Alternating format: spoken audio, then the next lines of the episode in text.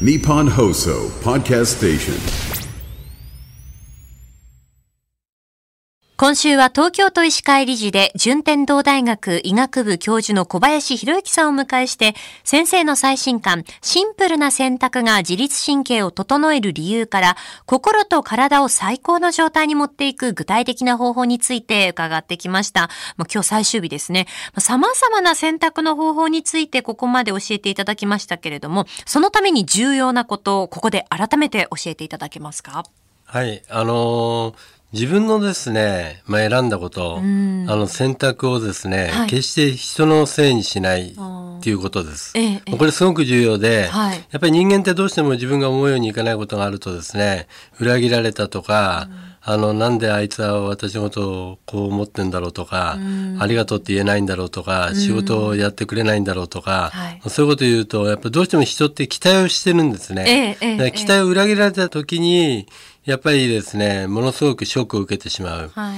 ただ、その、そういう友達を選んだ、部下を選んだ、何をしてるっていうのにしてもですね、仕事を与えたことにしても、選択をしているのは全部自分なんですね。そうですね。だから、人のせいとか世の中のせいにしてるうちはですね、絶対にいい方向へ行かないと思います。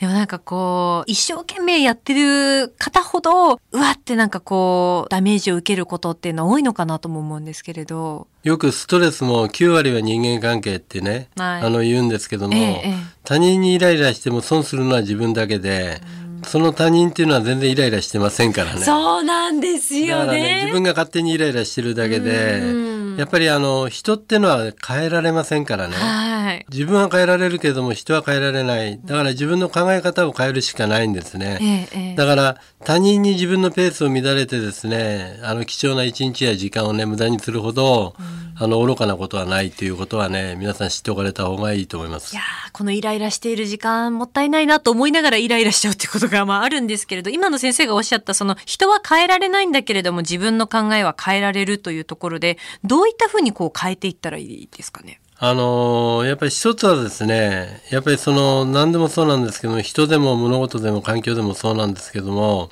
すべて想定内にしとくっていうことがすごく重要だと思います。難しそうですけどね、聞く。あの難しいんですね特に震災とかコロナってのはまさに想定外で、はいやっぱり人みんな乱れますよね。でこれをですねやっぱりある程度そういうことも考えてっていうのが我々が学んできたことだと思うんですね。ええやっぱり全て想定内例えば朝でもですね遅刻をした時のことを考えてどうするとか、はい。誰かが来なかった時のことを考えてどうするとかっていう準備までしておくとこれスポーツでも仕事でも何でもそうなんですけども、はい。想定内でいると自律神経って乱れませんから、うんうん。ぜひそういうような感覚で日々考えていただくといいんじゃないかなと思いますね。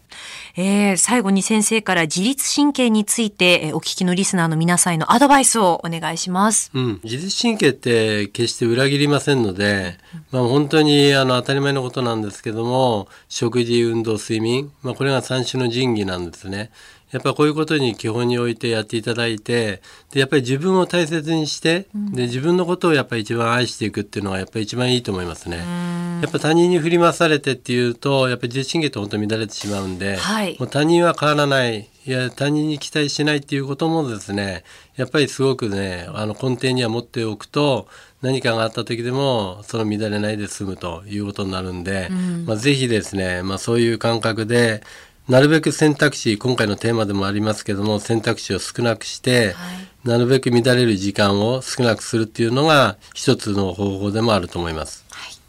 えー今週伺ってきたお話は、青春出版社から出ているシンプルな選択が自律神経を整える理由に詳しく掲載されています。ぜひあの手に取って読んでみてください。えーこの本をですね、お聞きのリスナーの方5人の方にプレゼントします。ご希望の方、件名に小林先生の本希望とお書きの上、メールでご応募ください。メールアドレスは、コージーアットマーク 1242.com、コージーアットマーク 1242.com です。当選者は発送をもって代えさせていただきます。順天堂大学医学部教授の小林弘幸さんにこの1週間お話を伺いました。先生、ありがとうございました。ありがとうございました。